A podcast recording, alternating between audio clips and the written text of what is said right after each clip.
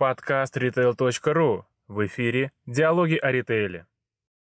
Здравствуйте, коллеги! Мы продолжаем наши диалоги о ритейле онлайн, а, которые выходят в формате видео на retail.ru, на YouTube, в Фейсбуке, ВКонтакте. И а, в конце, э, по, по итогам уже эфира у нас создаются аудиоподкаст, а, на который также можно уже подписываться, чтобы не пропустить новые выпуски. Ну а сегодня наша тема «Как крупнейший ритейлер обувь России превращается в OR Group» и наш гость, директор OR Group Антон Тинтов. Антон, здравствуйте! Наталья, здравствуйте, спасибо вам за то, что пригласили поучаствовать на конференции, а, тем более, что это посвящено предстоящему Мошузу.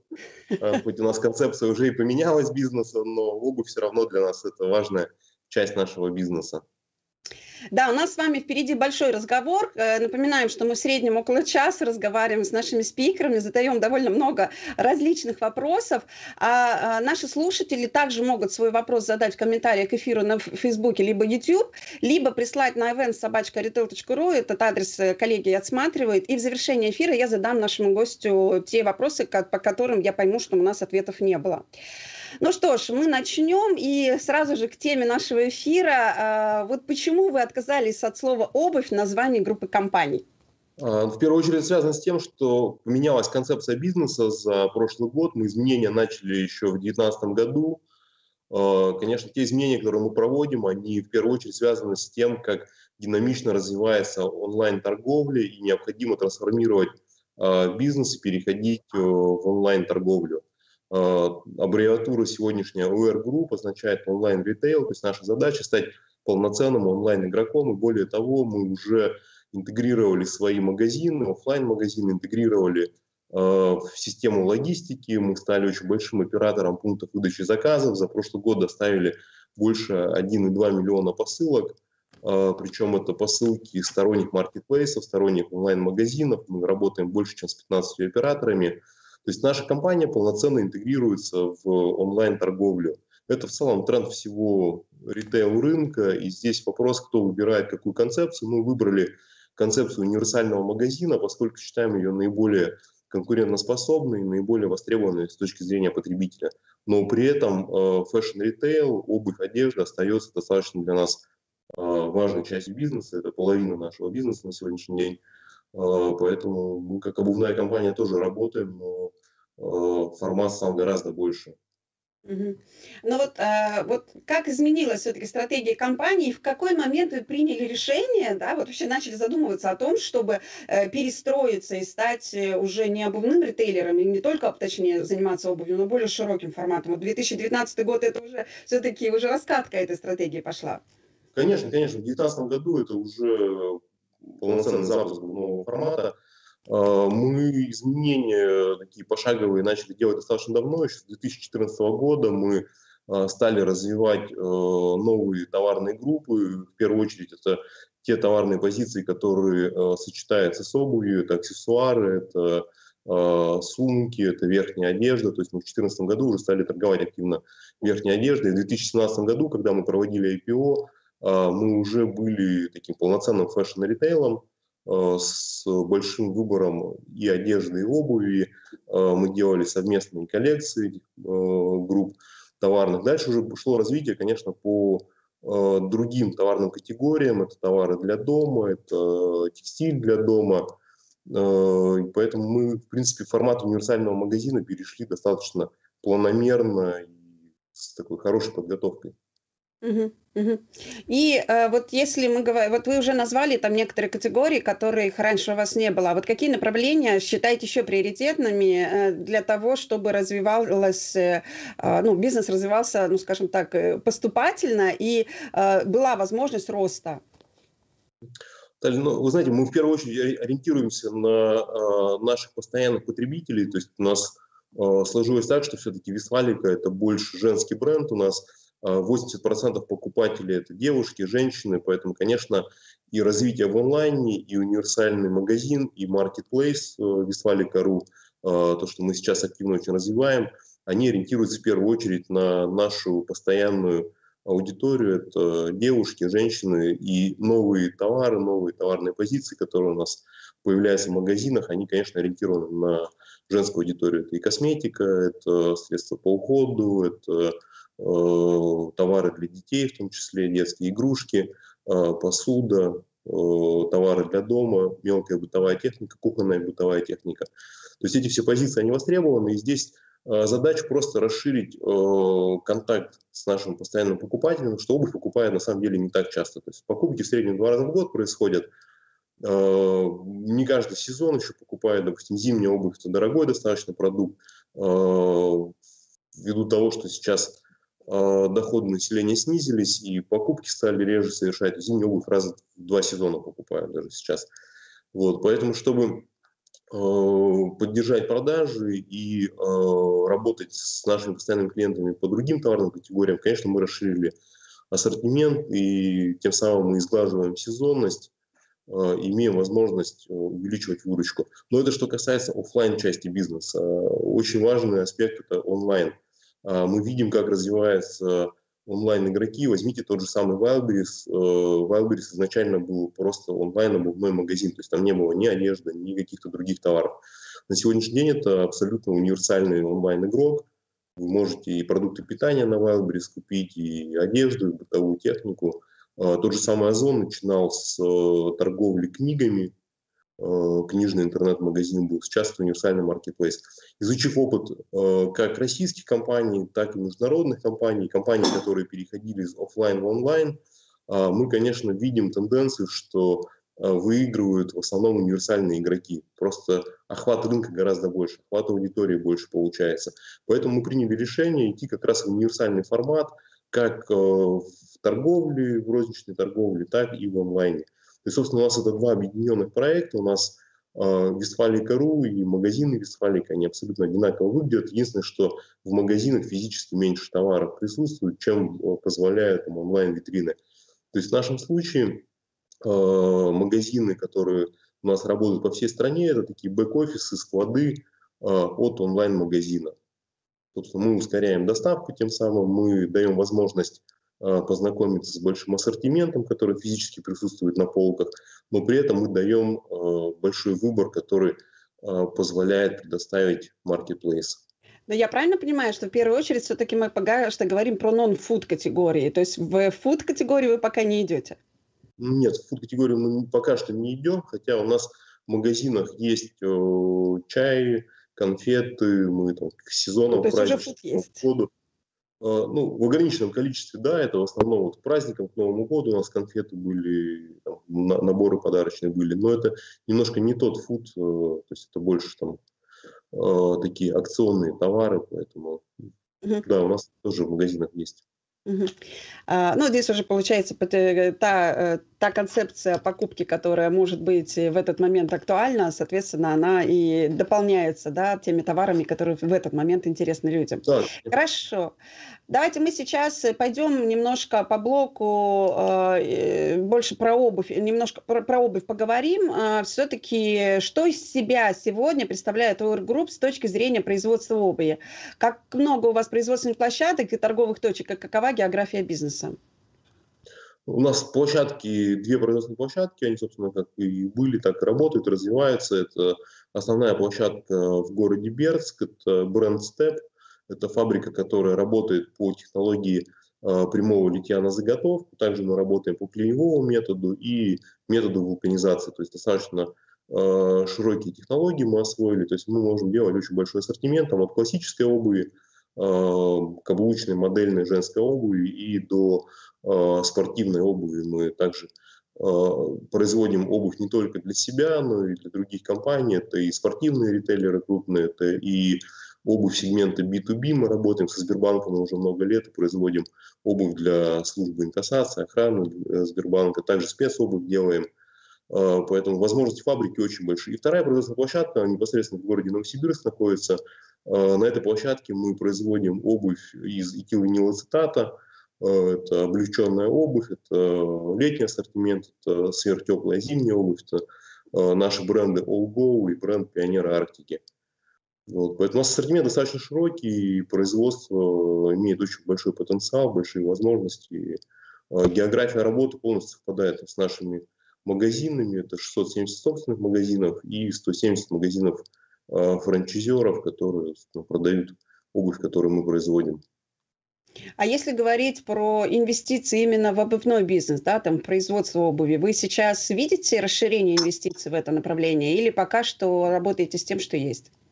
У нас потенциал производственный очень большой, то есть мы прошлые годы обновляли оборудование, у нас очень современное оборудование, это автоматизированные раскроенные э, станки, ЧПУ станки мы используем, это швейные роботы от компании Arisol, э, мы партнеры компании Arisol по внедрению этой технологии, э, литьевые машины Desmo, то есть у нас используется оборудование самых ведущих мировых производителей, поэтому сейчас, скажем, задачи обновлять парк оборудования ее нет, поскольку мы самое современное оборудование на сегодняшний день используем. Поэтому капекс именно на производственной мощности мы не планируем.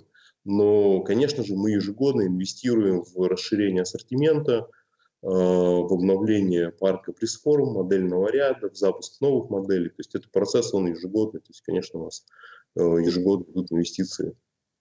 А сколько сейчас работает сотрудников э, вот в производстве и в сети, вот если брать по количеству людей? Грубо в производстве это 300 человек, э, на двух площадках 320 человек. А, в сети и в целом в компании это больше трех, более трех с половиной тысяч человек. То есть а, в целом по компании около четырех тысяч сотрудников сейчас. А, получа... ну, за прошлый год, ну то, что все-таки 2020 он был таким своеобразным, а, в целом вы смогли сохранить э, э, численность сотрудников? То есть... Да, конечно, конечно, мы численность сократили, сохранили численность и не сокращали персонал, производство сохранили в полном объеме. Замечательно. Ну и, конечно же, к покупателю. То есть вы уже обозначили, вот кто ваш покупатель, пишите его портрет. И вот давайте, наверное, про изменения. Все-таки а, как меняется покупатель сейчас, э, за последние особенно два года, когда у вас уже так активные изменения идут, и какие требования предъявляет новый покупатель, если таков есть? Ну, покупатель, конечно, сильно изменился за последние годы. А, то есть, если брать э, историю компании Вестфалика, она начинается с 93 -го года, это еще бизнес, который изначально там, семейный был, мой папа организовал его, это был производственный бизнес. А дальше уже в 2003 году, когда появилась обувь России, это ну, компания, которую я э, развивал, это ритейл-история, но она начиналась исключительно как обувная компания. А, поэтому, если проследить с 93 -го года все изменения, то колоссально все изменилось, и рынок...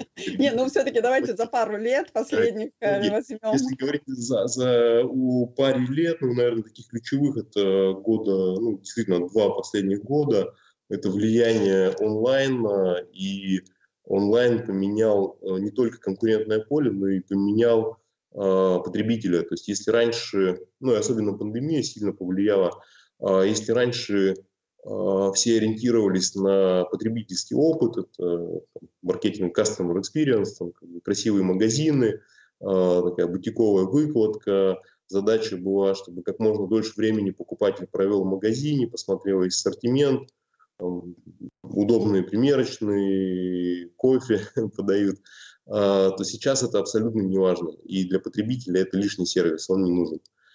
Сейчас весь потребительский опыт ушел в онлайн. А, это эффект э, пандемии, то есть э, люди стали бояться находиться долго э, в торговых помещениях, в помещениях, где скопление людей.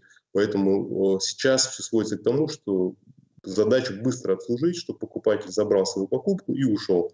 Желательно, чтобы это упакованная была посылка, забрал, рассчитался и ушел.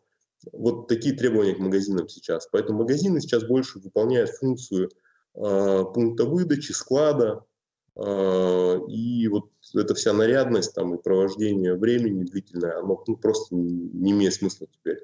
Э, весь потребительский опыт ушел в онлайн. Нужны удобные сервисы, нужны удобные приложения, понятный функционал, красивое наполнение. Вот это сейчас важно. То есть решение принимает покупатель до того, как он попал в магазин. То есть ты посмотрел сайт, посмотрел приложение, выбрал э, несколько понравившихся моделей, отложил их на торговые точки, э, пришел, померил и забрал, и ты не ходишь в магазине, не тратишь много времени. Ну, либо какие-то спонтанные покупки, там, вещи, которые вот там, для дома необходимы. Это то, как мы видим, то есть у нас очень много товаров в прикассовой зоне стало активно продаваться. Это как раз больше относится к кухне, к интерьеру, какие-то ну, вещи спонтанные, когда человек там, заранее их не планировал, увидел, понравилось, купил. Ну, вот. Функционал магазина сильно поменялся. А если говорить про средний чек в ваших магазинах, он вот за последние два года э, как изменился? Знаете, за последний год средний чек э, вырос, где-то процентов на 30 вырос но имеется в виду в штуках, а, просто наполненность чека стала больше. А в деньгах средний чек снижается, это связано с снижением доходов покупателей. Выбирает более дешевый товар, то есть если берут несколько позиций, то это, как правило, еще и в акцию со скидкой.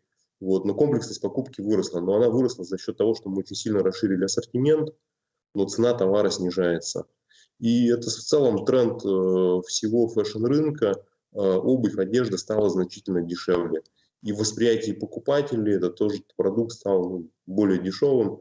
Несколько причин, то есть одна из таких из важных причин, которая сейчас влияет на весь обувной рынок, это то, что мы столкнулись такой с а, нестандартной консолидацией рынка. То есть если раньше а, ритейл консолидировался через то, что крупные игроки забирали очень большую долю рынка, вытесняли мелких игроков. Ну, мы видим все, как сотовый ритейл консолидировался, как бытовая техника консолидировалась, по сути, там, в рамках одной компании видео.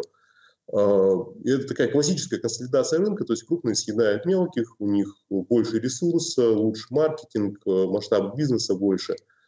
А, то, что произошло на обувном рынке, это совсем другая ситуация, там, это другая консолидация – а, по сути, консолидация прошла через площадку, то есть на одной площадке на там, Wildberries столкнулись там, тысячи поставщиков, начали демпинговать. А, мы видим, что распродажи уже начинаются даже до сезона, предсезонные распродажи стали, в середине сезона уже 50% скидка никого не смущает. То есть все пришло к тому, что товар стал гораздо дешевле, и это уже происходит там несколько сезонов подряд, там, по сути это вот уже два года подряд происходит такая битва ценовая. Mm-hmm. Рынок в деньгах стал намного меньше. То есть в штуках покупать меньше не стали, но в деньгах все подешевело. И подешевело не за счет себестоимости или экономии производства. Производство уже продисконтировалось гораздо раньше. А, снижение цены за счет маржи произошло. Снизились розничные наценки, снизилась маржа, поэтому этот бизнес сконсолидировался, ну, к сожалению, немножко по-другому.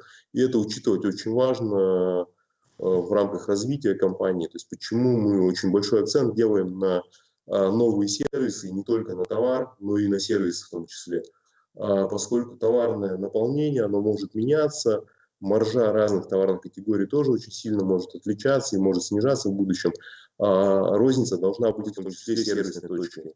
То есть в любом случае мы придем к э, такой ситуации, когда а, интернет-торговля полностью 100% заберет весь рынок. Это будет, и там, это произойдет в ближайшее время. Там, я считаю, что где-то в ближайшие 5 лет это явление случится, и мы увидим абсолютно... Прям 100%? Да, конечно. Ну, не 100%, но очень большая доля, и мы увидим в первую очередь пустые торговые центры, которые останутся без арендаторов это уже сейчас происходит. Мы видим, как снижается трафик, снижается загруженность торговых центров. А, интернет-торговля в любом случае уже победила. А вопрос, как туда интегрироваться, это вот основная задача сейчас абсолютно всех ритейлеров. Спросите любую компанию, никто уже там не думает о том, чтобы остаться в офлайне. У всех вопрос, как зайти в онлайн. Либо создавать свой проект, свой продукт, либо интегрироваться уже в существующую торговлю, вот, либо придумывать какие-то новые для себя способы, э, как стать онлайн-компанией. Там, mm-hmm. Те, кто этим не занимается, просто они с рынка уйдут в ближайшее время. Вот. Другой альтернативы не осталось.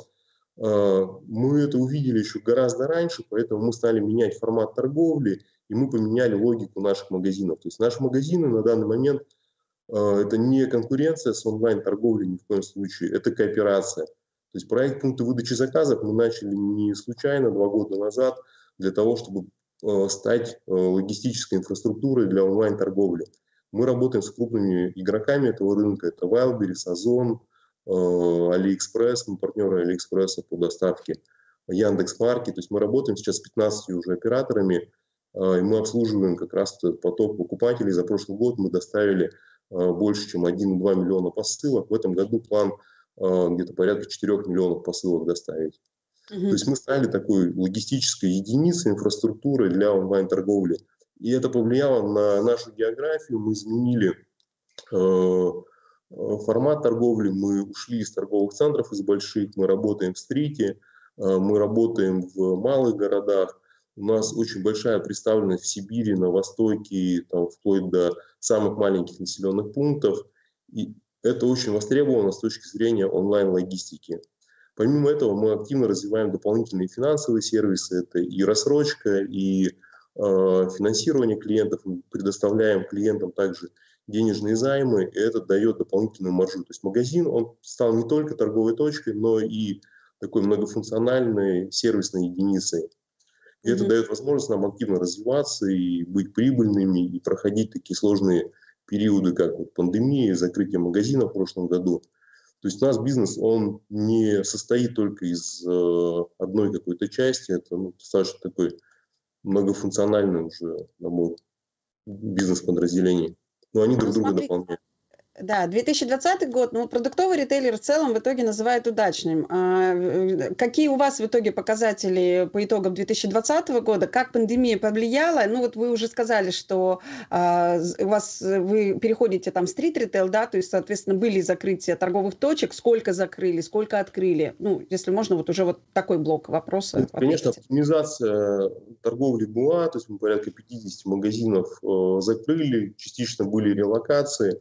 А, закрывали, опять же, торговые центры, преимущественно, поскольку там снижение трафика большое было, и э, не было конструктивной позиции по снижению ставки.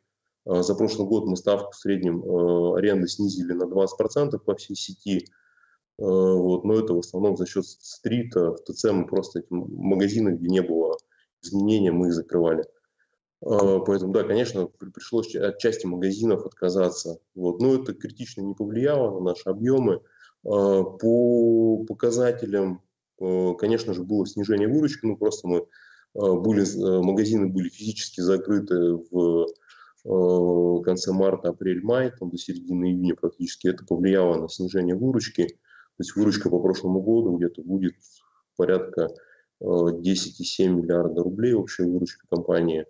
В 2019 году была выручка 13 миллиардов, больше 13. Поэтому, конечно, там было снижение физическое, вот, э, наша задача в этом году э, восстановить объемы продаж и уже дальше за счет э, новой концепции развиваться. Угу. Ну, у вас все-таки широкая география. Если мы говорим про то, как региональные тренды отрабатываются, то есть все-таки, если, вот знаете, у нас просто про обувь надо поговорить, да? Ну, правильно понимаю, что у вас основной бренд обуви – это Step? Или Нет, основной бренд это Вестфалика. Вестфалика. Степ, Степ это тоже наш бренд э, обуви в стиле casual. Э, если говорить вот именно вот э, мы как москвичи, да, то есть, ну, как в московском регионе мы вообще не знакомы с вашей продукцией, но если только заказывать специально для знакомства, да, там по, по интернету. А, ну, э, если вы могли бы назвать какие-то региональные тренды, где и как отличаются продажи в разных регионах, где ваша продукция наиболее популярна, ну, если можно вот в вот таком ключе немножко поговорить. Нет, конечно, отличия э, есть региональные с точки зрения Э, цены в первую очередь. То есть э, понятно, что небольшие города, э, областные города, больше продаж идет по более простому ассортименту, более дешевому ассортименту, но это логично. В миллионниках более дорогая продукция продается, и частота покупок выше. То есть в малых городах реже покупают обувь, ее более бережно носят, дольше носят. В плане предпочтений мы видим также, что Э, региональные города, они более консервативные, соответственно, покупатели э, в первую очередь э, приобретают кожаную обувь из натуральной кожи.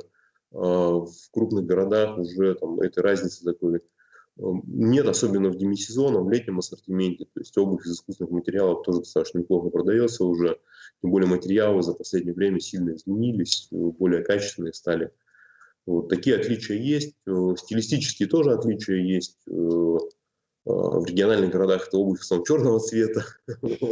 Цветной обуви гораздо меньше продается. Но в целом надо сказать, что когда происходят какие-то кризисные явления на потребительском рынке, тут уже независимо от региона, сразу же цветная обувь исчезает. То есть берут более универсальный ассортимент, поскольку можно сочетать с любой одеждой, поэтому сейчас опять, к сожалению, э, в моде исключительно черный цвет. Ну, в летнем ассортименте это бежевый. Мгм. Грустно, когда такое звучание идет. Действительно, цветная обувь, когда она вернула, как она стала активно завоевывать полки, это всегда так э, стимулирует тебя наращивать гардероб, это факт. Да, как только Да. увидите на ногах много цветной обуви, значит, э, потребительский кризис закончился. Все понятно. А, ну, еще один обувной вопрос, который, конечно же, будем поднимать и в рамках э, Шус Ритейл Конгресса, это маркировка. Насколько сложно дался этот процесс и ощутили ли вы пользу от, по- от этого проекта? Очень сложный вопрос, особенно последняя часть. А, Да, мы в этом проекте активно участвуем, мы в пилотном проекте участвовали, мы были а, одними из инициаторов этого проекта. Вот, а, к сожалению, эффекта пока что никакого положительного на рынок это не дало, дало очень много путаницы, неразберихи, но я надеюсь, что вот те дефекты, которые были внедре- при внедрении этого проекта, они будут полностью устранены. Ну, в целом система, можно сказать, что сейчас уже работает. На старте она не работала, было много э, сбоев и с вводом э, кодов, и с передачей данных, но это уже как бы ушло в прошлое. Э, система вся функционирует. То есть мы абсолютно там все магазины у нас подключены к системе, мы маркируем 100% всего товара, который производим сами, который покупаем за границей в Китае и покупаем у фабрик других здесь в России, поэтому в целом маркировка, она работает, она есть, но есть один момент, э, не очень приятный, в первую очередь для нас, то, что обязательно исполняют э, все условия маркировки только крупные компании, поскольку риск для таких компаний достаточно высокий, э, большие штрафы, наказания большие, и контролируют, в первую очередь, конечно, крупных игроков. Поэтому абсолютно все крупные игроки исполняют э, все правила, обувь всех маркированная, э, отчитываются в честный знак, э, работает вся IT-система. Надо сказать, что это достаточно затратный проект оказался для бизнеса, э, в первую очередь с точки зрения IT. То есть здесь не столько стоимость э, самого кода маркировки, она незначительно мала, не влияет никак на цену обуви, но IT-решения затратные, это переоборудовать все кассы пришлось, это э, доп-сканеры, там, серверные мощности пришлось дополнительные э, создавать. Э, Конечно, в рамках большой компании там нагрузка на IT оказалась очень большая. Вот. Но почему я говорю, что сейчас эффекта от проекта нет, поскольку небольшие игроки, там, маленькие компании или компании, у которых раздроблен бизнес, они полностью проигнорировали этот проект, э, не маркируют обувь, проверок регулярных нет, э, соответственно, это никак не влияет на вопрос контрафакта, контрабандного товара, либо ну, товара какого-то сомнительного происхождения, то есть он как был на рынке, так и остался. А, Эти вопросы задаем и честному знаку, почему нет контроля, вот, но они говорят, что это не их функция, это а функция каких-то других служб. То есть если не будет налажен вопрос контроля, то есть все должны быть в одних условиях. То есть либо мы все в этой системе, э, все маркируем, все в честном знаке, э, показываем все продажи и платим одинаковое количество налогов, э, тогда рынок э, будет работать в равных условиях, это будет абсолютно там, равная честная конкуренция для всех. А, То, как выглядит это сейчас, то есть какая-то часть рынка а, на себя взяла добровольно нагрузку.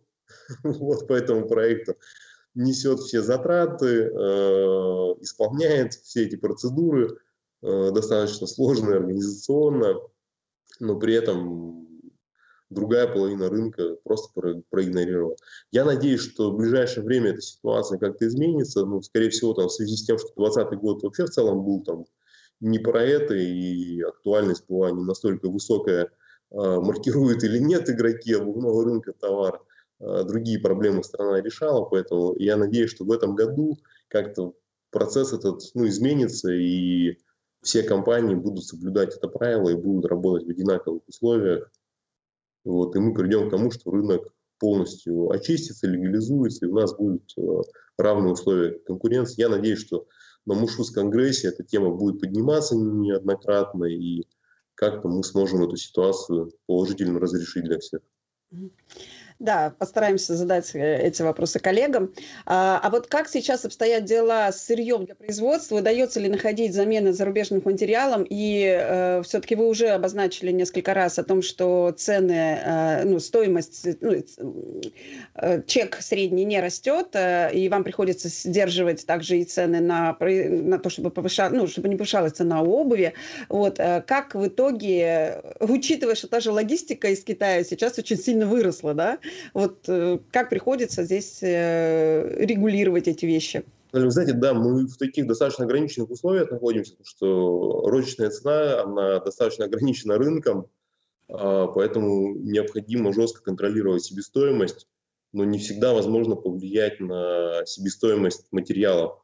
Допустим, сейчас в мире возник очень большой дефицит э, материала эво, этилового цитата, то есть чего делается летняя обувь или подошва для спортивной обуви. То есть цена этого компонента поднялась практически в два раза.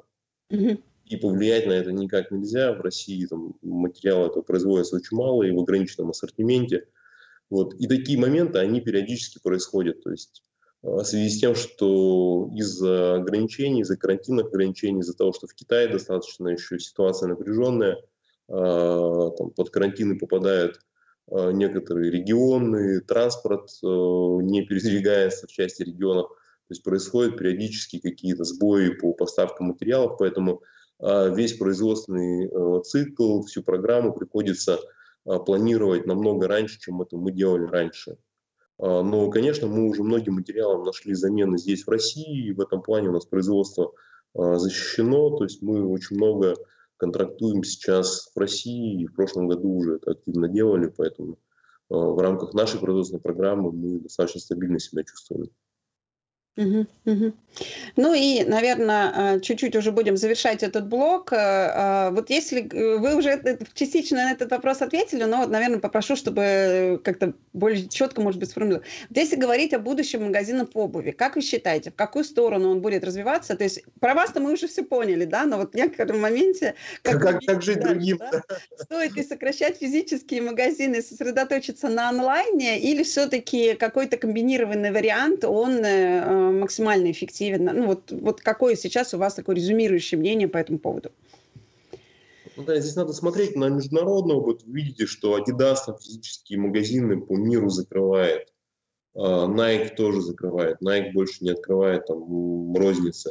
Многие компании, международные там, одежные бренды а, офлайн розницу стали сокращать. То есть это мировой тренд, здесь нет какой-то истории, там, что нам здесь делать в России, там, надо смотреть просто, как весь мир развивается. А все страны идут по пути перехода в онлайн, вся торговля перемещается в онлайн. Но если говорить только о обувном формате, то есть не там, совмещенные фэшн-магазины, одежда, обувь или там, спортивные бренды, а говорить о классической обуви, о модельной обуви, то, конечно, здесь есть определенное преимущество с точки зрения продукта, чтобы оставаться в офлайне, то есть это примерка. То есть э, если брать классический ассортимент, его через интернет достаточно сложно подобрать. Онлайн-примерки – это больше маркетинг, там точность очень маленькая, э, размер все равно на один размер получается. То есть камера э, там, смартфона не позволяет дать ту точность, э, которая необходима для подбора, там, стопроцентного подбора обуви. То есть это mm-hmm. больше маркетинг. То есть онлайн-примерку на самом деле никто активно не стал развивать. А, здесь могут помочь только а, лазерные сканеры промышленные, ну, как бы их только можно в стационарных магазинах поставить. Вот, поэтому офлайн розница обувная, наверное, будет последняя, кто перейдет полностью в онлайн, а, особенно в сегменте классической обуви. Если говорить о обуви casual, о спортивной обуви, то да, сейчас через интернет можно без примерки абсолютно там спокойно выбрать кроссовки, особенно если вы знаете уже этот бренд, уже покупали ранее. В принципе, в магазин незачем ходить, вы можете все в интернете купить. Поэтому здесь задача все равно адаптироваться, переходить в онлайн с какой-то поддержкой там, э, в стационарных магазинах. Вот, поэтому, ну, наверное, другого какого-то пути нет. А как же эмоциональный опыт и взаимодействие? Все-таки мы, э, вот мы уже сейчас отмечаем, э, я разговариваю за последнее время там с несколькими экспертами рынка, да, именно вот Бубнова, они отмечают, что трафик, да, снизился, количество людей в магазине там сильно уменьшились, но конвертация в покупки выросла. А, Все-таки, эм, э, скажем так, элемент соскучился по магазину, а вот теперь представьте, что у нас вообще исчезнут эти магазины. Где же мы будем свою социализацию-то как-то проявлять? И знакомиться с брендом. В соцсетях, где еще? Сейчас, сейчас социализация в соцсетях идет. Инстаграм, ТикТок, Фейсбук. Поэтому нет, вся социализация будет только в онлайне. А, поэтому этот элемент, он уже ушел. То, что конверсия выросла, это не вопрос того, что соскучились по магазинам. Нет, не соскучились, просто а, перестали гулять по магазинам, как раз это показатель того, что не соскучились.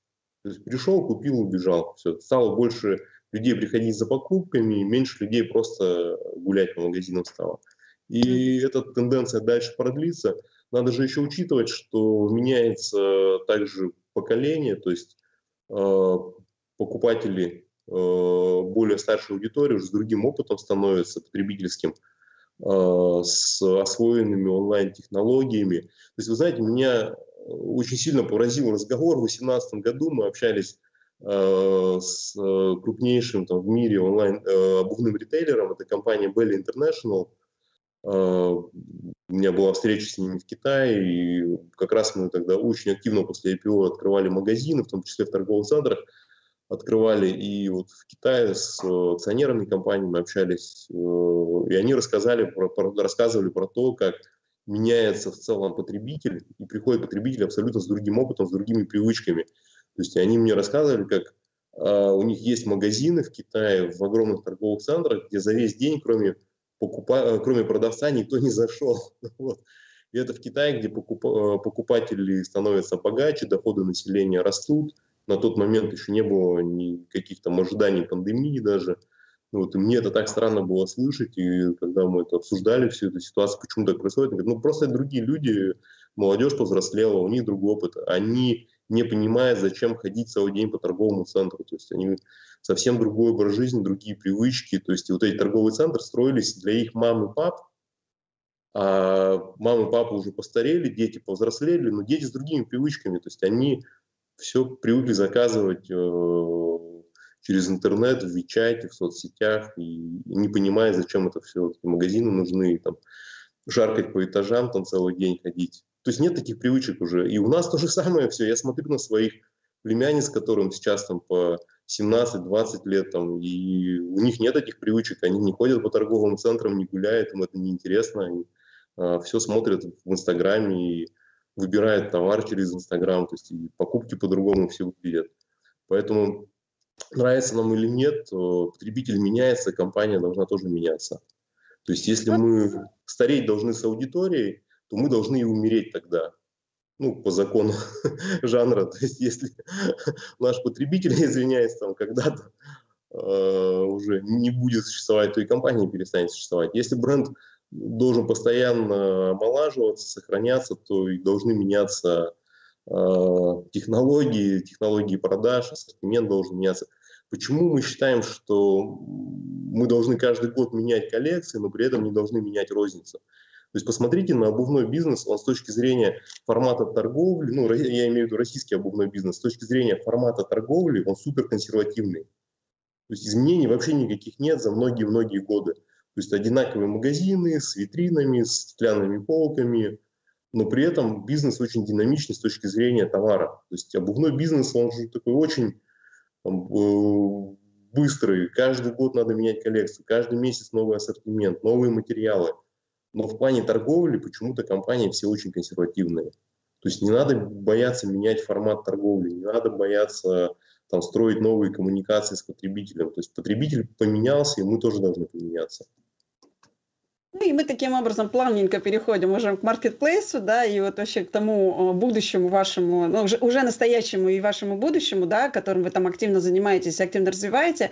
А, вот э, давайте про трафик сейчас на маркетплейс. Э, вот в, то, в 2019 году вы начали, да, как сейчас, э, как в итоге сказалась вот смена стратегии на трафике, да, то, что оправдал ход, я уже как бы не сомневаюсь, да, вот, но и как вы выбираете партнеров для маркетплейса, какие требования предъявляете? Вот такой комплексный вопрос. Ну, что касается партнеров, здесь ориентация идет в первую очередь на потребителя, то есть приоритет это товары для аудитории, а, для средней там, и высший возраст. То есть здесь каких-то там больших ограничений нет, но все равно мы корректировку небольшую делаем. А, мы подошли к формату Marketplace достаточно так осторожно и постепенно стали внедрять. То есть изначально мы стали работать по системе офлайн Marketplace, то есть мы стали предоставлять а, часть нашего торгового пространства новым поставщикам. Для этого мы создали э, электронную площадку продаем.рф, это наш проект, он в том году получил лучше, э, звание «Лучший IT-проект года». Мы законтрактовали уже более тысячи поставщиков через эту площадку. У нас разработан удобный личный кабинет, то есть поставщик может отслеживать, где находится товар, какая наценка сейчас на товар, э, какие действуют акции. Мы регулярно высылаем э, фотоотчеты, чтобы можно было влиять на мерчендайзинг. То есть наши поставщики сами принимают решения по распродажам, э, по тому ассортименту и географии продаж, которым необходимо. Э, проект на самом деле оказался уникальным, на него очень большой спрос. У нас за прошлый год объем поставок э, через э, нашу платформу, через продаем.рф, это больше 4 миллиардов рублей. Mm. Гораздо больше, чем мы в целом ожидали от этого проекта. То есть у нас план был порядка миллиарда рублей, в 4 раза превысили, несмотря на то, что это еще и время пандемии было. Проект дальше развивается, и мы увидели большой спрос на этот проект в том плане, что он не вступает в конкуренцию с э, теми игроками, которые сейчас работают. Не вступает в конкуренцию из-за того, что это немножко другой формат бизнеса и другая целевая аудитория. То есть мы все-таки больше работаем с консервативными покупателями, с э, небольшим опытом в онлайне. И то есть нашим покупателям как раз нужен такой симбиоз, чтобы это все-таки была какая-то живая стационарная точка, но при этом можно было сделать какие-то дозаказы через онлайн – и уже вот на базе универсальных магазинов мы запустили проект вестфалика.ру в новом формате. И у нас во всех магазинах сейчас а, организованы рабочие места по а, заказу, это пункты заказа. То есть внешне для покупателя это выглядит так, что это магазин с большим ассортиментом, но если что-то вы не нашли, можно тут же прям при помощи продавца или самостоятельно сделать на заказ уже с экрана сайта, и товар будет достаточно быстро, там, в течение пяти дней там, поступит в эту точку, э, это бесплатно. Вот, поэтому здесь как раз такой еще и обучающий процесс. То есть мы понимаем, что рынок уже сформирован. Есть очень крупные игроки, это AliExpress, Wildberries, Озон, э, Яндекс.Маркет. То есть ну, достаточно крупный рынок э, крупных игроков, но в тех же самых Штатах, там Amazon не весь рынок забрал, хотя это крупнейший игрок, очень много других площадок. А, просто они уже пошли по пути специализации. Мы специализируемся на потребителе, мы специализируемся на том, что нам надо работать с аудиторией, которую необходимо обучать, информировать, необходим дополнительный сервис. А, то есть мы понимаем, что а, переманить э, постоянных покупателей крупного маркетплейса, уже который имеет там, хорошую историю покупок, имеет персональные скидки, а, ну, просто нет такой сейчас задачи. Задача работать с новой аудиторией, привести в онлайн абсолютно новых игроков. Ну, мы делали опросы в прошлом году, несколько раз делали опросы наших потребителей, очень большое количество покупателей опросили в офлайне, а, естественно, а, и увидели, что больше 50% покупателей не имеют опыта покупок в онлайн. Это как раз покупатели 45-50 плюс. А, у многих страхи, что товар придет не того качества, если это предоплата, деньги потом не вернут. Если оставлю данные своей карты, они куда-то могут попасть, у меня деньги спишут с карты. У кого-то нет имейла, кто-то не хочет, чтобы товар привозили домой. То есть много-много таких опасений, и все сказали, что нам нужен в случае, вот если какая-то из этих проблем возникнет, нам нужен живой человек, с которым можно пообщаться, а не там робот колл-центра. То есть нам надо куда-то прийти, спросить, что с моим заказом, и верните мне деньги. И как раз в этом случае вот наш формат, он подходит абсолютно качественно для этой аудитории. То есть это магазин э, с продавцами, с консультантами, с которыми можно общаться. Это логистика, э, реализованная абсолютно через эту же точку. Вот. И такой формат, он востребован, к нему очень большой интерес, но, опять же, это вот определенная целевая аудитория, но она достаточно большая, мы считаем, что это где-то около 30-35 миллионов потребителей. А это сколько сейчас, э, сколько у вас сейчас э, ежемесячная посещаемость э, вашего маркетплейса? Ну, у нас трафик, он, конечно, меньше, чем э, трафик крупных игроков, там это больше миллиона в месяц посещений, но угу. мы работаем с этим, мы сейчас маркетируем. А конвертация в покупателя? А, конвертация порядка 2-3% коэффициент uh ну именно с сайта. Uh-huh. Uh-huh. В целом доля интернет-продаж, она где-то порядка сейчас 25% от розничной выручки. Ну, то есть достаточно высокая в любом случае доля. И за этот год мы планируем увеличить этот показатель. И возвращаемость ну, вот, покупателя к вам. То есть если ваш... Вот э, я здесь, здесь, такой прямую параллель делаю с доставщиками, да, которыми начали активно пользоваться мы. И вот, например, недавно самокат, с которым мы встречались, обозначили, что если человек хотя бы пару раз воспользовался их сервисом, то он уже становится их лояльным покупателем. Вот в вашем случае сколько нужно сделать покупок, чтобы вы уже считали, что э, покупатель лояльный? Ну, если говорить о офлайне, то это 80% покупателей у нас постоянно. То есть мы это mm-hmm. смотрим по программе рассрочка, по дисконтным картам. То есть 80% это постоянные покупатели. А, если говорить о онлайне, то процент этот меньше. Вот, если говорить о ПВЗ, то практически все а, клиенты, кто пользовался нашим пунктом выдачи заказов, они становятся постоянными уже клиентами и заказывают э, доставку именно на наш магазин. Угу. Угу. Выдача заказов а... очень быстро проект. А, и вот э, если мы говорим про взаимодействие с поставщиками, если у вас на маркетплейсе ниши, которые еще никем не заняты, то есть какие товары вы хотели бы получить на свою полку? Вот можно здесь как раз к поставщикам обратиться. Вы знаете, э, в плане товаров э, насыщенность очень большая у всех, и у Озона, у Wildberries. То есть сейчас рынок настолько поменялся, что нет дефицита товара. Вот в чем вся проблема, что онлайн он убил полностью вопрос дефицита. Сейчас проблема выбора, наоборот, что очень тяжело сориентироваться, и ты как покупатель, там я даже сам пользуюсь какими-то вот, э, магазинами, я понимаю, что очень тяжело сориентироваться в таком большом э, объеме предложения. Поэтому сейчас рынок ушел от поставщика и товара в сторону Э, сервиса, функционала и удобства пользования. Поэтому товар, к сожалению, он на второй план ушел, и роль брендов сильно снижается.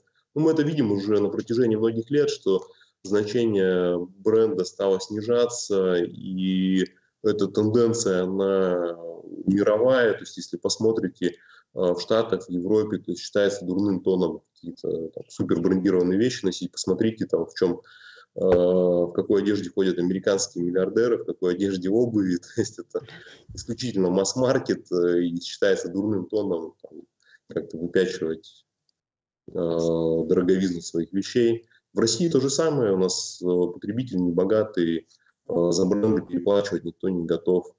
Бренд влияет только на узнаваемость, на стоимость сейчас уже сильно не влияет. Угу. А вот чем все-таки, вот э, как можно ответить, вот как ответить на этот вопрос? Чем Marketplace Вестфалика отлича, отличается от конкурентов? Вот почему к вам должны прийти и почему в итоге к вам приходят? А, ну, в первую очередь э, сервисом и офлайн поддержкой мы отличаемся. То есть у нас все-таки это торгующие точки, не просто пункты выдачи заказов. Торгующая точка в случае, если клиенту необходимо поменять товар, или если он там пришел на точку и то, что в посылке там оказалось там, ну, не то, что он хотел бы а, купить, он может переориентироваться и какой-то товар приобрести в магазине. Это очень большой плюс. А, такой формат торгующих пунктов выдачи – это ну, очень большой плюс. А в плане функционала ну, у нас достаточно простой функционал, ориентирован на аудиторию там, с не очень большим опытом потребительским, поэтому это тоже является плюсом. Угу. Угу. А, у вас на сайте в разделе для инвесторов есть информация о том, что компания не проводит межсезонных и глубоких распродаж, которыми как раз славятся Lamoda и Wildberries. Почему вы выбрали такую политику и как на такую позицию реагирует маркетплейс? Это, это устаревшая информация. Мы не проводим глубоких, это устаревшая информация. Мы тоже вынуждены проводить сейчас распродажи, как и весь рынок. А, но очень большое отличие, что Э, раньше до работы в формате Marketplace э, все косты полностью 100% ложились на нас, все распродажи были полностью за счет только там, нашей компании. Сейчас в дисконтных акциях очень активно участвуют поставщики. Очень часто они сами предлагают свои собственные маркетинговые акции. У нас в магазине одновременно там, порядка 50 акций действуют от разных поставщиков с разными условиями. То есть глубина распродаж стала совсем другой, нежели это было раньше. Но я говорю, что мы здесь делим расходы э, с партнерами вместе, то есть мы частично там делимся своей маржой, там поставщики делятся своей производственной маржой. Поэтому в этом плане магазины стали более привлекательны для покупателей и э, можно найти товар по очень интересным ценам. Но я, конечно, переживаю за то, что э, вот очень много коммуникаций сейчас в ритейле идет э, за счет скидок, да, то есть мы вот это без скидки называется продажа уже не совершается. И э, здесь вообще в целом же мы наблюдаем у потребителей усталость от скидок, и при этом уже привычка к этим скидкам. Вот вы как-то видите возможность каких-то других коммуникаций, кроме как э, низкая цена, там, лучшие предложения, э, все-таки как, за, через какие-то другие ценности заходить? Ну, про сервисную составляющую мы уже слышали, да, и мы понимаем, что это одна из ключевых вещей, которые вы уже проводите. Но вот как вы видите в дальнейшем, если будут только глубокие скидки, где же мы будем зарабатывать, где же вы будете зарабатывать вместе с партнерами? Наталья, скидки никуда уже не уйдут, то есть это must-have, то есть мы с этим уже не, не изменим абсолютно никак рынок, то есть скидки, они всегда будут присутствовать, и достаточно глубокие распродажи будут, пока потребитель в таком достаточно ну, в ограниченном, там, в ограниченных возможностях находится. А, еще одна проблема, которая возникла на рынке, это то, что активно а, развивается финансирование покупок. Мы этим занимаемся уже с 2006 года, продаем, начали продавать обувь в рассрочку, сейчас все товары абсолютно продаем в рассрочку. И это такой тренд абсолютно для всех обязательный, то есть вся розница сейчас а, будет торговать в рассрочку, причем преимущественно без банков. Потребитель не хочет брать дополнительные кредиты именно банковские, хочет иметь рассрочку от розницы, там, от магазина непосредственно, поэтому это такой тренд, он уже несколько лет, и он только будет набирать обороты, и причем надо смотреть на то, как работают другие страны, особенно активно в Латинской Америке, в Израиле это работает, то есть Бразилия, там абсолютно вся розница, даже продуктовая, торгует с 10-месячными рассрочками, там и ценники все деленные на 10. А, и это будет везде, и в фуд-ритейле это тоже будет а, активно происходить. Вот, поэтому здесь помимо дисконта еще, еще одна будет э, сложность или напасть, там, это фондирование покупателей. Эта ситуация может кардинально измениться, только если значительно вырастут доходы населения, но там, мы на это повлиять не можем. Там, вот, какие-то, если процессы там, э, с нефтью будут происходить, там, резкий рост нефти, э, там, траты на население, на бюджетников большие будут, тогда, конечно, это все трансформируется в розничный спрос. То есть надо понимать, что у нас покупатель очень экономный сейчас. То есть траты нашего населения, они достаточно маленькие, а, покупаем мало и, недорого, и недорого. Посмотрите, вот по food ритейлу, показатели food ритейла, посмотрите, какая доля промо. Там доля промо уже 50% последние там, пару лет. Ну, вот это говорит о том, что потребитель, покупая самое-самое дешевое, вот. Если наложить сюда еще фондирование потребителя, то мы придем к тому, что спрос очень ограничен будет. Угу. Ситуация изменится только с доходами населения, другого здесь какого-то чуда не может быть. Ну, вы как раз предвосхитили один из моих там будущих, который вопросы еще про технологии, как раз э, касаемо рассрочки я планировала задать. Но у вас вот э, довольно нестандартная программа лояльности. Еще 10 лет назад вы продавали обувь в рассрочку, потом появилась карта арифметика. Вот э, какие изменения программа лояльности претерпела за эти годы и как она сейчас работает у вас?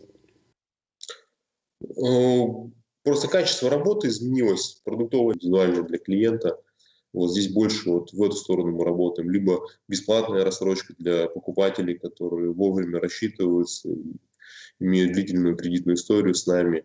То есть вот больше мы с этим функционалом работаем. А, а вот если говорить там про микрофинансы, неочевидный, вот для меня все-таки неочевидный вариант был развития для обувного ритейлера, да? Но вот видите ли вы в перспективе включения в вашу структуру банка?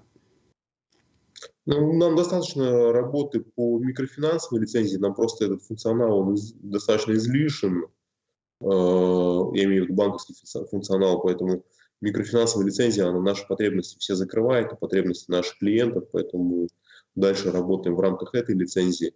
Ну, здесь надо сказать, что с точки зрения обувного ритейлера, конечно, этот бизнес был не очевиден, или там, то, что мы стали заниматься микрофинансированием, но с точки зрения накопленной кредитной истории в рассрочке, накопленной вот, колоссальных данных, которые мы просто могли либо продать на сторону какой-то другой компании или банку, там, микрофинансовой компании, и они бы делали кросс-продажи. Ну, причем мы такой опыт имели, а, либо самостоятельно а, реализовывать этот проект. Собственно, это кросс-продажи, это то, чем занимается сейчас абсолютно вся розница. То есть вы видите, как фуд-ритейлеры ищут новые ниши для себя, новые ниши услуг. Ну, мы просто нашли достаточно емкую нишу.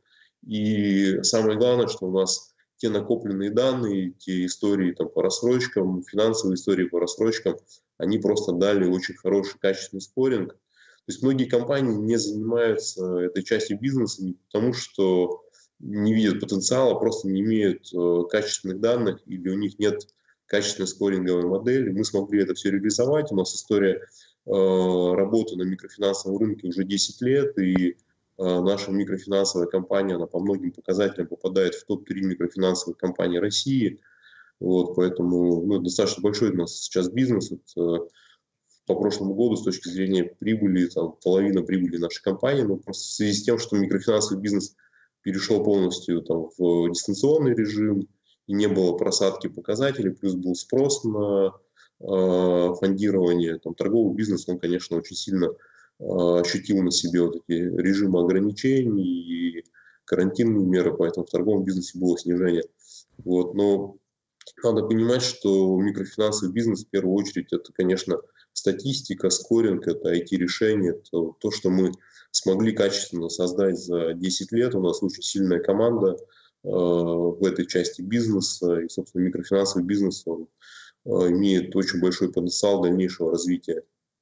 Но многие компании пошли не по нашему пути. Есть примеры, э, когда э, компании реализовывали такую же схему, кто-то просто на партнерских условиях к себе в розницу пускает либо банк, либо микрофинансовые компании, либо финансовых операторов и получает комиссию. Тоже хороший путь развития – это дополнительные доходы комиссионные. Главное отладить эти все места. У вас же, получается, дополнительное обучение у сотрудников происходит для того, чтобы все это делать качественно и быстро. Да, конечно, конечно. Ну, вот. Ну и развитие современного Развитие современного ритейла в целом и онлайн-продаж в частности невозможно без IT-технологий. Вы уже как раз упомянули, что у вас там очень сильная IT-разработка.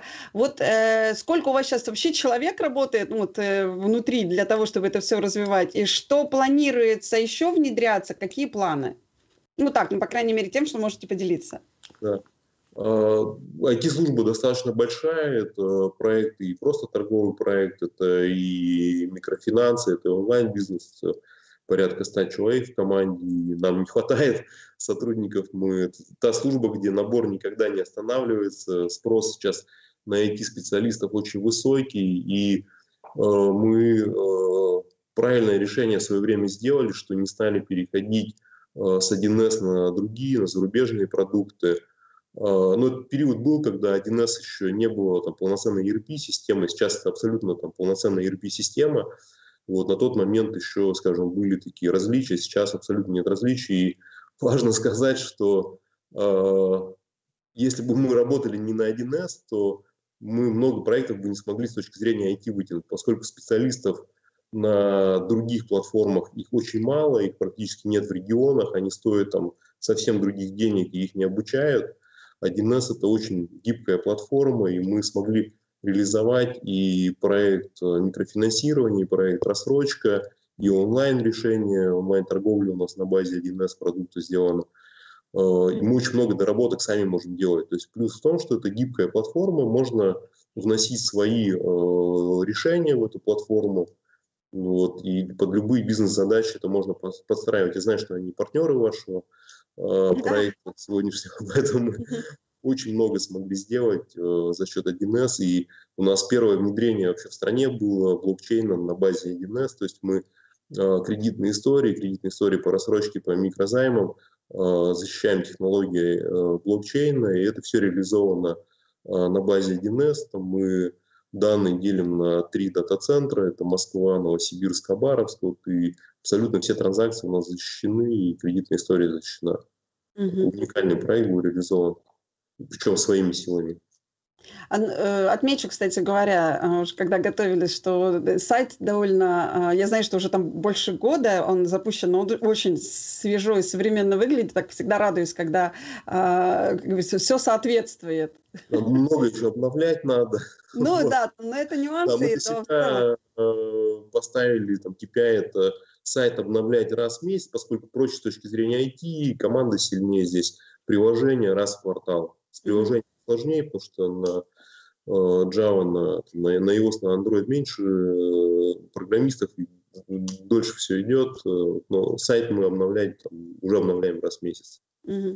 Понятно. И, наверное, здесь вот про технологии. Если говорить, мы уже вначале говорили про то, что там больше миллиона двухсот тысяч заказов э, вы выдали в, э, в рамках пунктов выдачи заказов.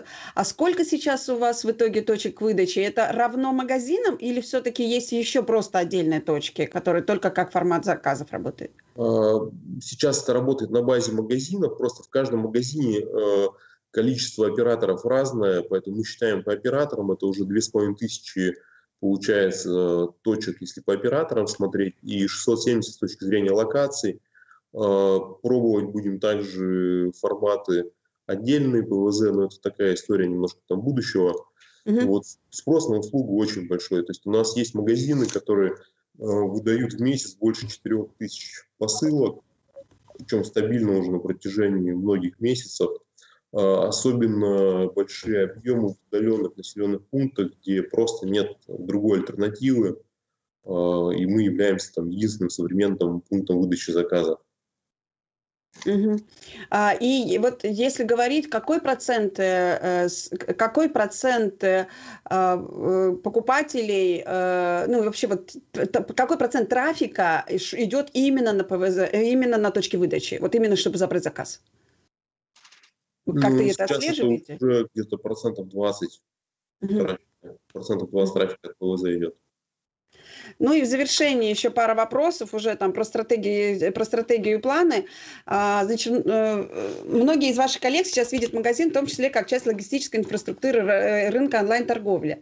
А, вот э, у вас эти планы, они уже свершились или у вас еще нужно что-то изменять для того, чтобы это направление было максимально эффективным для вас? Вот именно, чтобы вот именно логи... в первую очередь, чтобы это вот именно состав... составляющая логистической инфраструктуры было. Нет, у нас проект полностью реализован. Что касается пунктов выдачи заказов, проект уже на 100% работает. То есть мы совершенствуем IT, а, мы сейчас делаем единое IT-решение для всех операторов, чтобы сотруднику было удобно в одном окне обрабатывать заказы. Вот. Но это больше уже такой внутренний функционал, а с точки зрения потребителя уже полностью проект реализован. Угу. Есть ли планы на выход ЦФО? В чем основные сложности развития этой части рынка? И я уверена, что э, все-таки узнавание Вестфалика будет сильно выше, если вы придете в ЦФО. А, в ЦФО, на выход ЦФО. Ну, в смысле, а, центральный федеральный округ. Наталья, вы знаете, мы э, больше ориентированы все-таки на те регионы, на ту географию, где мы сейчас работаем. Это Поволжье, Урал, Сибирь, Дальний Восток. И здесь видим очень большой дефицит, в том числе и еще и э, в логистической части. То есть здесь конкуренция ниже, э, операторов гораздо меньше, и спрос на наши услуги с точки зрения крупных игроков очень высокий. Угу. Поэтому в ближайший год мы будем пока что в этой географии работать. Дальше, да, конечно, мы пойдем дальше. А, конечно, нельзя не тронуть про планы, вот рынок акций и облигаций, какие планы по работе на финансовом рынке, есть ли планы э, по объединению, может быть, планируете доп. эмиссию, вывод новых бизнесов на биржу, то есть, ну вот, скажем так, у вас все-таки, вы не из первых, кто вышел на IPO, и, соответственно, я так знаю, что у вас сейчас очень много встреч как раз с инвесторами, да, онлайн-встреч с инвесторами. Вот как в этой части прокомментируете? Вот, вот это что, все планы раскрыли наши. А, да, конечно, а, планы по дальнейшей работе на финансовом рынке достаточно большие.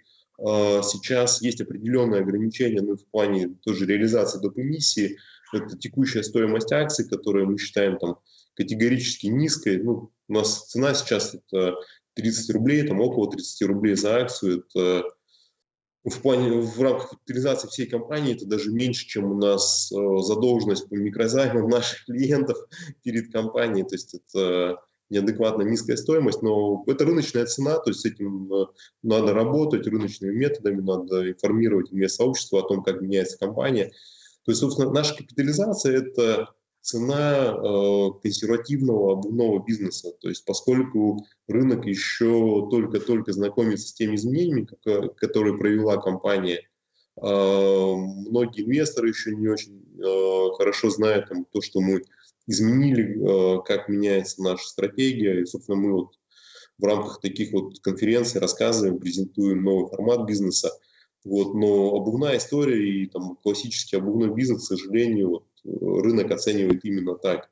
Причем, надо сказать, у нас просто фантастические были результаты 2019 года. Это самая большая прибыль за всю историю компании. У нас очень высокая, там больше 26% рентабельность по EBITDA. Самая большая EBITDA за весь период. Мы перевыполнили все планы, которые мы объявляли в рамках IPO. Вот, но при этом инвестор рынок это не оценил. И оценил, не оценил только по одной причине, что инвесторы не хотят заходить в такой вот в классический консервативный офлайн бизнес. И мы это тоже понимаем, я это хорошо понимаю, поэтому э, мы не делаем байбека, мы не делаем делистинг, мы наоборот хотим тренд поменять, мы хотим изменить настолько бизнес, чтобы он стал супер привлекательным для инвесторов, которые сейчас активно вкладываются, в том числе в, в онлайн, посмотрите, насколько успешная IPO Озона было. Это супер сделка была, там супер мультипликаторы. Вот. И э, это говорит о том, что инвестиции сейчас будут идти активно только в онлайн. Э, собственно, надо развиваться только в онлайне сейчас. Мгм, мгм. А, И финальный такой, знаете, финальный вопрос про планы на будущее. То есть мы уже про будущее поговорили, но вот а, если кратко, тезисами, да, то вот на ближайший год и на ближайшие десятилетия все-таки мы такие горизонты планирования тоже считаем возможным говорить. А, кстати, вот про акции, это получается, что сейчас лучше ваши акции приобретать, потому что там они, например, там, я правильно понимаю? Потому что если вы сейчас активно там будете менять мнение инвесторов, то, возможно, все-таки мы увидим там явный рост в ближайшее время. Нет, конечно, мультипликаторы офлайн и онлайн кратно отличаются, поэтому, конечно, с полным изменением. Рекомендация приобретать, да? Мультипликатор сильно поменяется. Да. Ну и вот все-таки про планы, да, то есть на ближайший год вот такие какие-то явные точки, что вы хотите получить вот такие такие там цифры, да, и а, на ближайшие десятилетия, что явно для вас э, будет в приоритете, там, не знаю, по вашему производству, по магазинам, по, по онлайну, там, сокращение точек, наоборот, расширение, там, если мы говорим, что вы знаете, какие сервисы будут при, при, проявляться на этих. Вот обозначьте свой план, пожалуйста. Да. Ну, если говорить о совсем дальней перспективе, то это, конечно, расширение, в том числе и точек, э, будут дополнительные открытия точек. Э, количество сейчас сложно сказать, это ну, явно там больше. Э, Но в этом году открытий не будет? Точек. Нет, в этом году задача нарастить выручку текущих точек, не делать новые капзатраты, доработать формат магазина, то есть наша стратегия, она в любом случае еще находится пока что в такой стадии тестирования, поскольку ну, какие-то элементы бизнеса мы дорабатываем.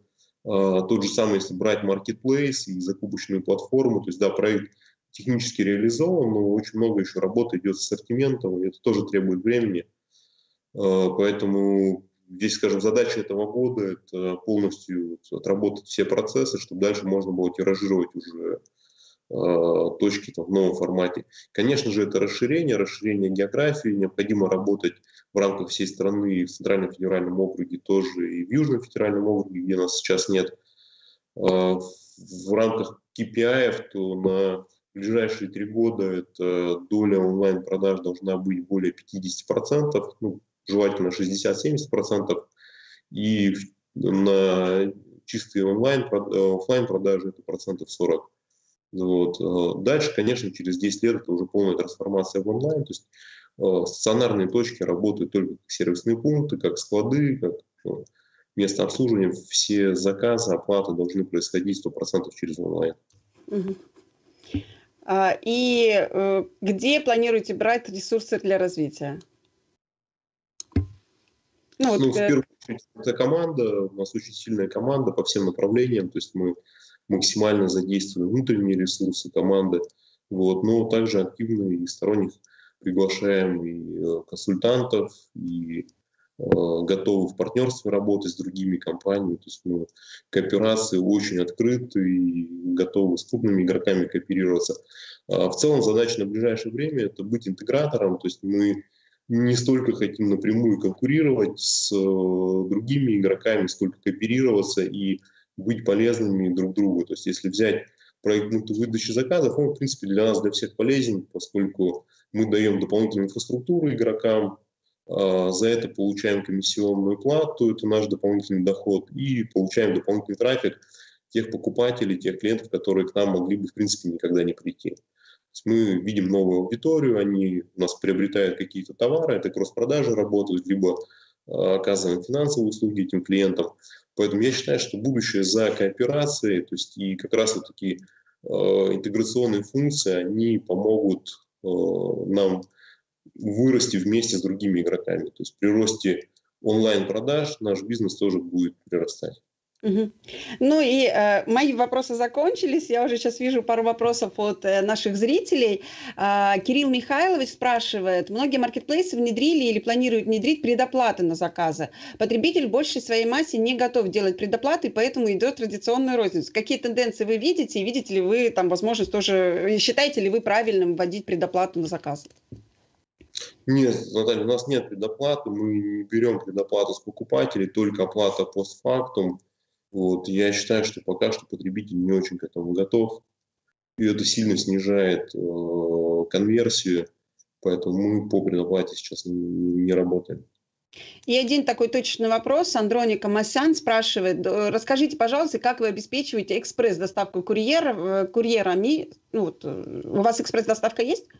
Да, есть только сторонняя с ДЭКом. Мы работаем с контрактной логистикой. Я считаю, что интернет-логистика, именно вот доставка из точки в точку очень сильно изменится за вот ближайший буквально год-два. А, будут новые операторы, текущие операторы очень сильно нарастят мощности. Мы видим, как Почта России в этот проект активно заходит, мы видим, как СДЭК нарастил объемы. Поэтому мы не идем в создание собственной транспортной компании, мы не планируем создавать собственную курьерскую службу. То есть пункт выдачи заказов, он большого изменения не получит. Здесь просто будет э, разный функционал у всех. У кого-то это только выдача посылок, у кого-то выдача посылок и торговля. Э, наш вариант – это выдача посылок, торговля, дополнительные сервисы, финансовые услуги, то есть максимальный набор uh-huh. идет, но принцип один и тот же, то есть это какая-то стационарная точка, где можно удобно забрать свой заказ. То Причем... есть экспресс-доставка для вас не актуальна на текущий момент как сервис силами, Да, нет, сторонними силами мы делаем, через uh-huh. DEC делаем. Вот, uh-huh. И мы как раз этот функционал будем развивать исключительно на контрактных условиях. Ну вот посмотрите, мы на самом деле там уже больше часа разговариваем о э, совсем, на самом деле, еще небольшой пласт тронули задач, которые вы там делаете, и э, я могу точно сказать, что мы, э, при подготовке, вот уж, учитывая, что мы немало про вас читаем, то есть я не все, конечно же, материалы готовлю на сайте и не все успеваю там читать, но при подготовке к э, интервью я понимала, сколько всего не знакомо, ровно потому что я еще не являюсь вашим потребителем, да, то есть, ну, в силу того, что вы э, не находитесь в нашем регионе. Точно интересно и точно любопытно, как меняется все-таки компания из региона, как у нас считается, что вроде все нововведения обычно там из Москвы приходят, да, и очень так радостно, что ну, довольно молодой человек и столько всего уже там реализовано и амбициозные планы впереди. Я благодарю за то, что вы смогли присоединиться к нашему эфиру. А, надеюсь, для вас это было интересным. И а, буду надеяться, что там через какое-то время мы также встретимся, и, вы уже там будете делиться там новыми какими-то совершениями и пожеланиями. И приглашаю участвовать в других наших активностях, которые а, у нас впереди. Там уже есть активная программа, там Retail Tech формируется. Тоже как бы присоединяйтесь. Вот. Спасибо.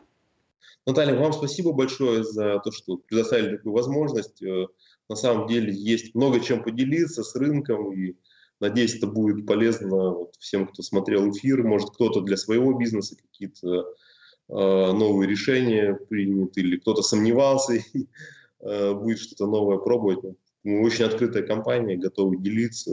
Ну что ж, мы э, в очередной разговор уже завершаем с нашими, нашим гостем. Напоминаю, что э, сегодняшний эфир состоялся в рамках подготовки к мероприятию МАСШУС, э, который состоится уже на следующей неделе, 16-17 марта, в гостином дворе, э, где Retail.ru стал организатором ШУС Ритейл Конгресса. А, спонсорами у нас были э, э, фирма 1С и техническую поддержку оказал Мегаполис Медиа. И напоминаю, что все эфиры вы можете смотреть у нас на сайте в разделе «Видео». Есть специальная, э, специальная закладочка «Диалоги о ритейле онлайн», где находятся все наши эфиры, а, интервью в текстовом формате и подкачанные аудиоформаты. Подписывайтесь, чтобы не пропускать наши новые выпуски. И до встречи в новых эфирах. Уже через неделю у нас будет новый гость. Спасибо.